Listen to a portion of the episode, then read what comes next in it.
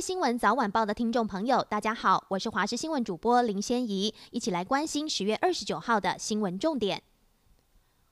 首先关心天气，中度台风玛瑙目前强度已经达到巅峰，由于进入西风带，未来将加速往日本东方海面远离，强度也将逐渐减弱。至于影响台湾的东北季风会持续到下周三，这段时间属于东雨西晴、早晚偏凉的天气。从周日到下周三，水汽增加，东半部有局部短暂雨，大台北东侧降雨的几率也提高。各地区最低温大约在十九、二十度，白天高温变化不大，北台湾舒适，中南部为热。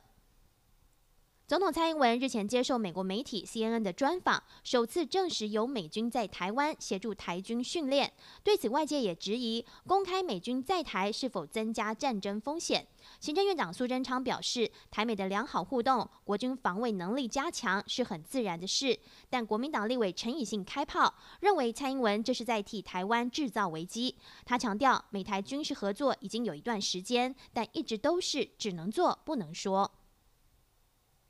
行政院长苏贞昌昨天拍板，军工教人员调薪幅度百分之四。经济部长王美花今天被问到，台电今年发生五一三及五一七两次大停电，是否也会跟着军工教调薪百分之四？王美花表示，经济部国营事业调薪会等军工教调薪确定之后，由国营会就国营事业的整体绩效及工作表现组成专案会议来开会讨论。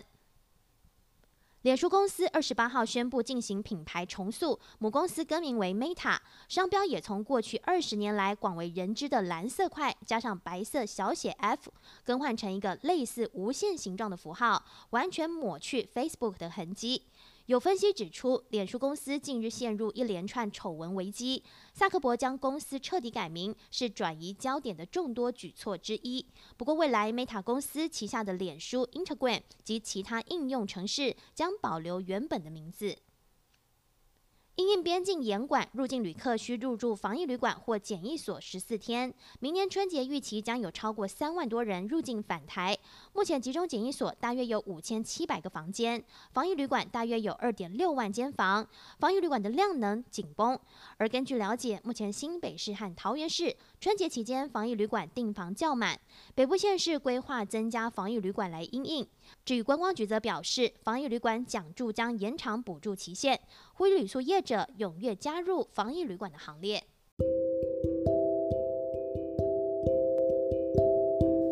以上就是这一节新闻，感谢你的收听，我们再会。